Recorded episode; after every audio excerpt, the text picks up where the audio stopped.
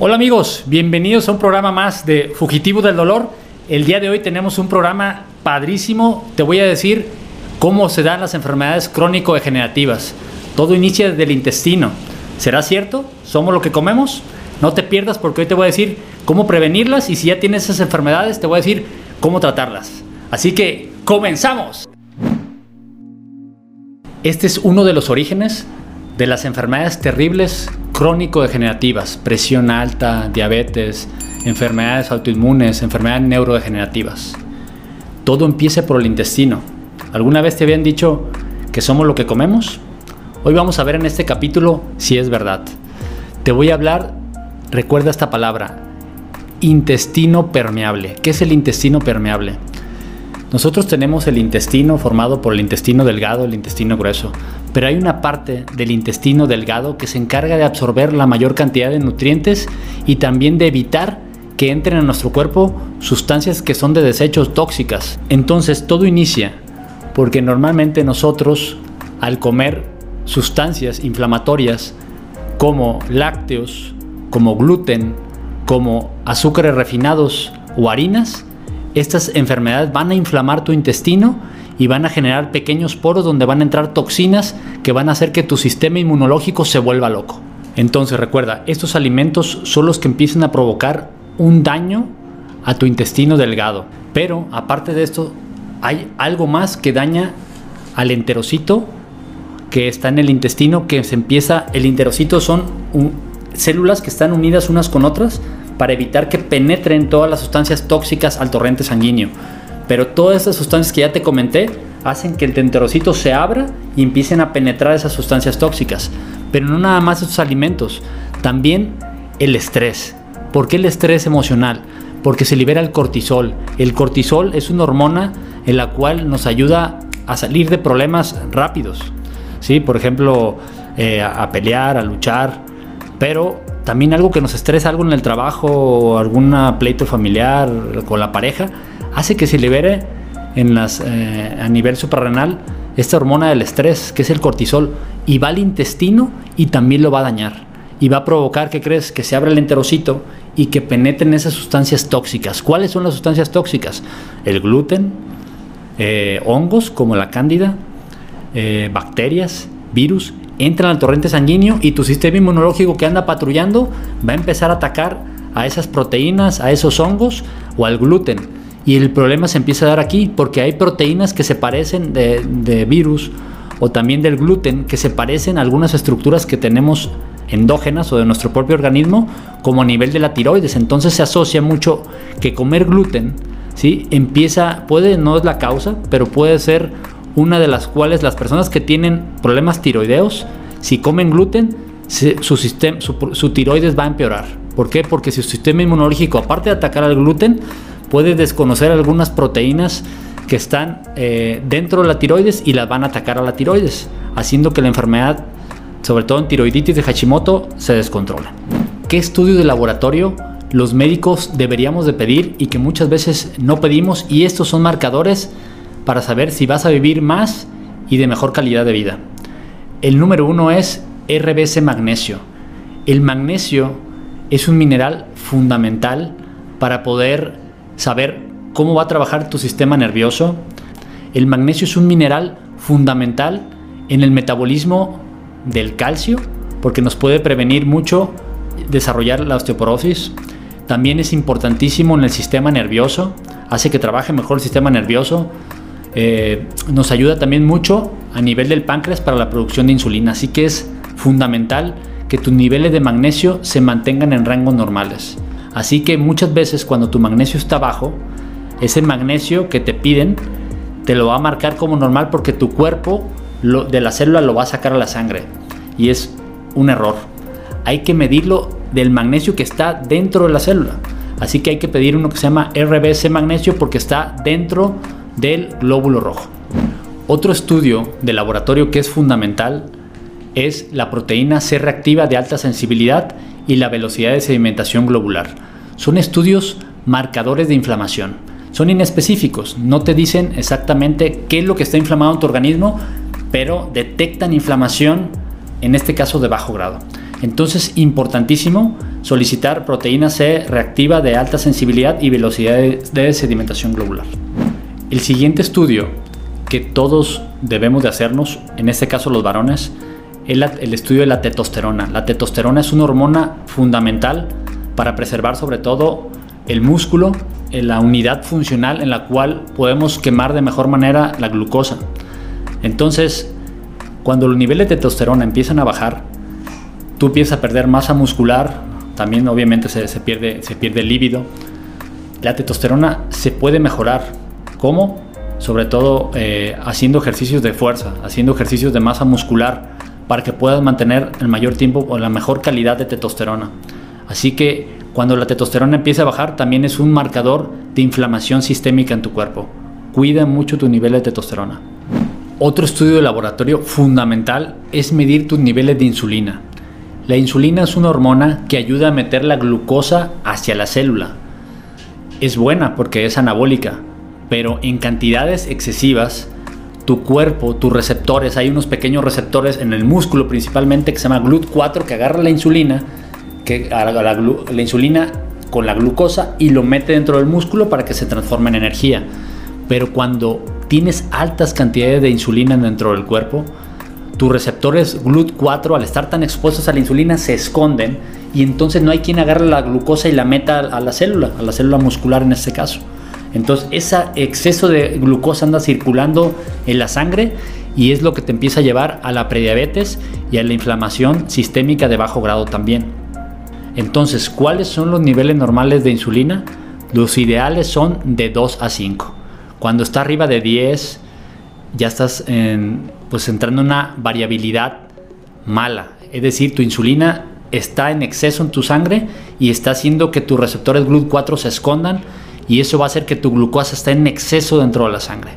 Cuando esa insulina está en niveles arriba de 17, cuidado, ya estás muy cercano a la diabetes y muy probablemente ya necesites empezar a usar fármacos como metformina. Otro laboratorio, el cual es importante medir, es el omega 3 medir sobre todo DHA y EPA. Es muy importante puesto que los omegas 3 son protectores del cerebro, son neuroprotectores porque ayudan a formar parte de esa mielina que ayuda a conducir mucho mejor los impulsos eléctricos. Así que medir tus niveles de omega 3 son fundamentales porque son protectores además para disminuir esa inflamación de bajo grado. Otro estudio de laboratorio indispensable es medir el perfil de lípidos y en este caso fundamentalmente los triglicéridos. Los triglicéridos son una molécula grasa de muy bajo peso molecular que tiene tendencia a depositarse sobre el vaso sanguíneo, en el endotelio. Y entonces cuando hay un proceso ya inflamatorio de bajo grado, que tu sistema inmunológico anda todo loco, esa grasa que está depositada, el sistema inmunológico se come esa grasita, se la fagocita y se puede desprender ese, ese trombo, ese, esa bolita de grasita y se va al cerebro provocando un evento vascular cerebral isquémico porque se tapa una arteria. Entonces medir los niveles de triglicéridos son muy importantes porque nos puede prevenir una enfermedad cardiovascular. Otro estudio de laboratorio de los cuales siempre nos olvidamos y es un marcador muy importante de inflamación y sobre todo de riesgo de alguna enfermedad cardiovascular o cerebrovascular es la lipoproteína A.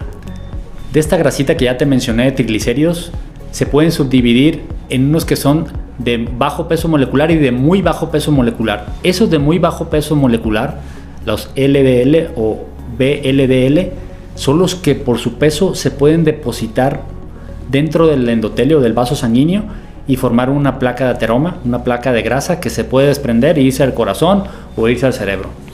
Entonces, la lipoproteína A nos mide qué tan viscoso es esa grasa y qué tanta probabilidad tiene de que se va a pegar al endotelio, favoreciendo a esa a ese placa de ateroma o esa placa de grasa. Así que hay que medir la lipoproteína A.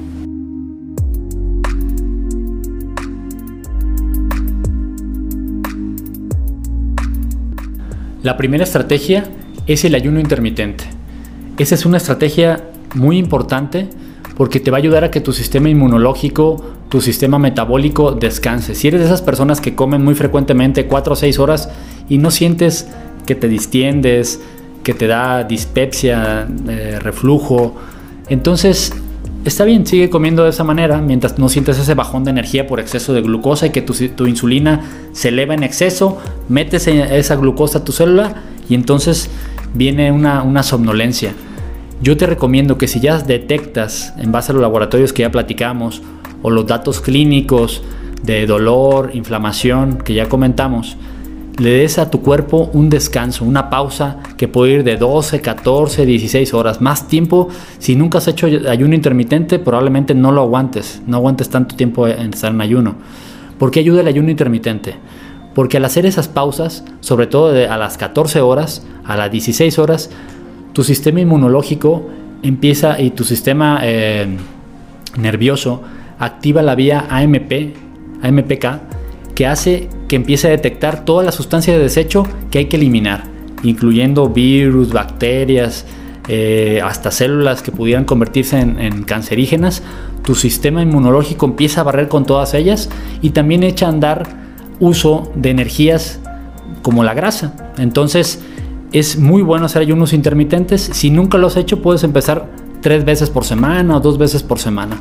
Te va a ayudar bastante para hacer que tu cuerpo tenga periodos de descanso, sobre todo a nivel metabólico, y eso te puede ayudar muchísimo a, disminuir la inflamación de bajo grado.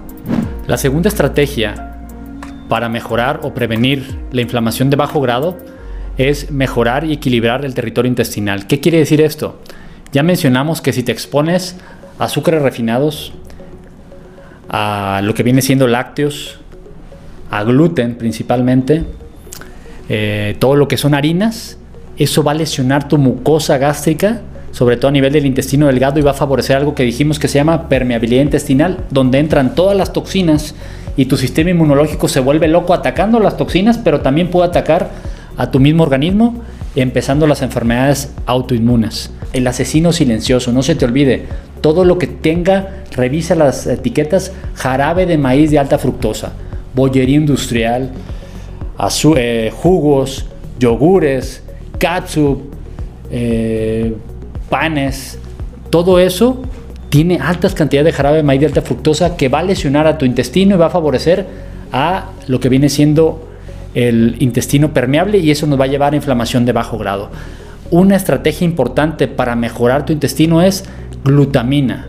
La glutamina es un, un aminoácido semi-esencial que es el alimento del enterocito, que es la célula del intestino. Entonces, cuando tu cuerpo está expuesto a procesos inflamatorios, sobre todo autoinmunes, el cuerpo va a jalar o va a echar a andar, absorber toda la glutamina que hay en tu intestino y va a dejar débil esas capas de enterocitos, favoreciendo que se abran y que entre la permeabilidad intestinal. La tercera estrategia para prevenir o tratar la inflamación de bajo grado es mejora o trata la resistencia a la insulina. Todo empieza por un proceso y por un ciclo de una decadencia metabólica. Tu cuerpo al estar sometido a altas cantidades de insulina porque estás comiendo muchos carbohidratos simples, hace que tus receptores GLUT4 que están en el músculo, que agarran la glucosa, que va en la insulina y la meten en la célula, al estar tanto tiempo expuestos a la insulina, se esconden dentro del músculo y se empieza a formar grasa visceral que eso te va a empezar a llevar a la resistencia a la insulina. Y eso es el paso previo a la diabetes. Entonces, ¿cómo podemos prevenir o revertir esa resistencia a la insulina?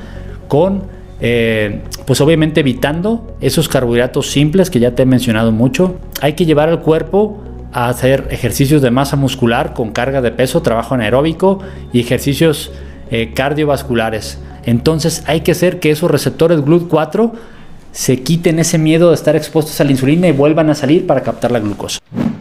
La cuarta estrategia para prevenir o tratar la inflamación de bajo grado es disminuir la glicación proteica. ¿Qué es esto?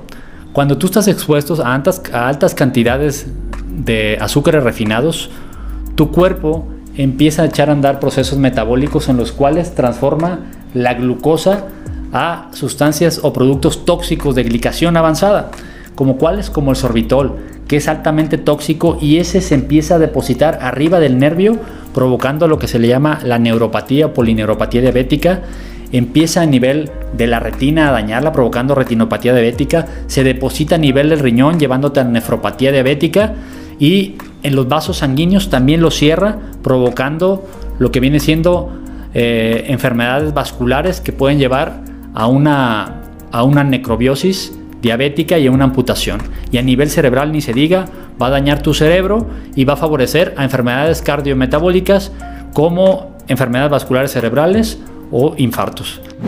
Esta es la quinta estrategia para prevenir o tratar la inflamación de bajo grado y es el deporte de alta intensidad. Todos hemos escuchado hablar de los famosos HITs, los intervalos de alta intensidad. Eso nos ayuda mucho porque activan, ah, echan a andar la vía AMPK-TOR.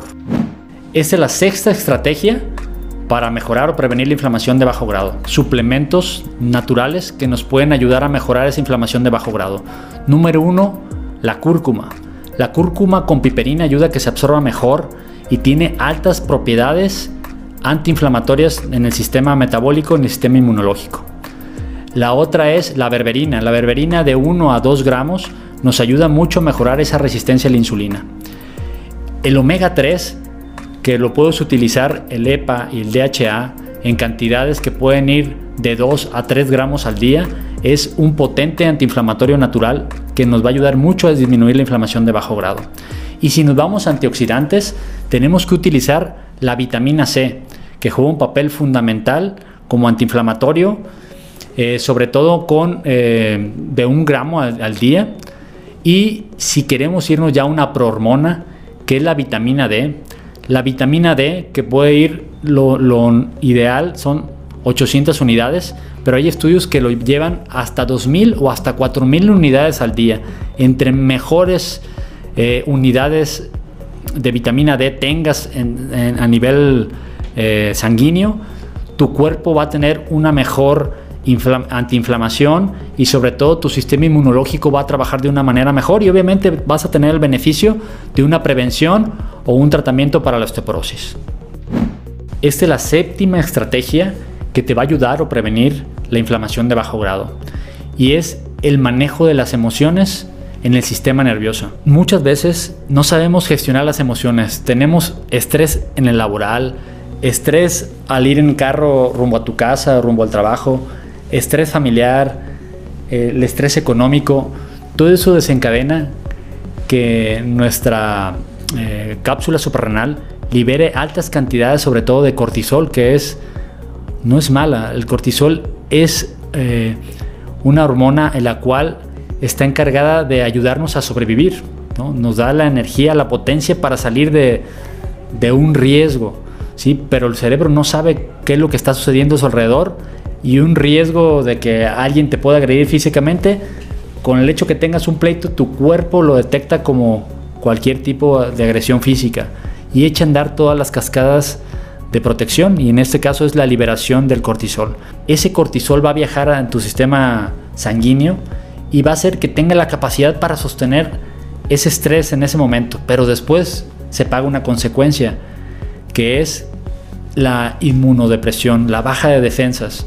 Entonces, el hecho que tú aprendas a manejar tus biorritmos, es decir, dormir bien, lo ideal es dormir 8 horas, no hacerte el Superman. Hay que descansar, hay que tratar de dormir lo mejor posible porque tu sistema entra tu sistema nervioso se tranquiliza, tu sistema endocrino y metabólico entra en una fase de reposo donde activa las vías de la autofagia y elimina todas esas sustancias de desecho. Entonces, aprende a dormir. El no dormir es un factor de riesgo cardiovascular. Si no puedes dormir, hay que pedir ayuda. Hay doctores que están especializados en problemas del sueño. Así que aprende a manejar y a gestionar mejor esas emociones. Este es el octavo y última herramienta para prevenir o tratar la inflamación de bajo grado. Y son los fármacos. ¿sí? En algunas ocasiones tenemos que hacer uso de medicamentos. No todo será ejercicio, no todo será manejo de los biorritmos o del estrés. En algunas ocasiones y cuando tu problema ya está más avanzado, tenemos que usar, medicamentos. ¿Como cuáles? Bueno, pues si hay dolor, inflamación, en algunas enfermedades, sobre todo inmunológicas, tendremos que hacer uso de los corticosteroides. si hay mucho dolor inflamación, tenemos que hacer uso de los antiinflamatorios no esteroideos, ibuprofeno, ketorolaco, indometacina, paracetamol en ocasiones. Que te quiero decir en este video es no llegar a esta etapa donde ya tenemos que dejarte medicamentos. Pero ojo, no quiere decir que si ya estás utilizando medicamentos ya no podamos mejorar eh, tu sistema inmunológico, tu sistema metabólico. Así que aplica las siete estrategias previas que ya te comenté y vas a ver cómo como médicos nos permite irte reduciendo los fármacos para que ya tu cuerpo, tu hígado, tu riñón, pues no se sobrecarguen y no tengan que sufrir por tanto fármaco que lamentablemente tenemos que recetarte. Estas fueron las ocho estrategias para prevenir y tratar la inflamación de bajo grado. Y recuerda, siempre hay otra alternativa. Coméntame allá abajo qué otros temas te gustaría que te hablara. Sígueme en mis demás contenidos y en mis redes sociales, Dr. Chris.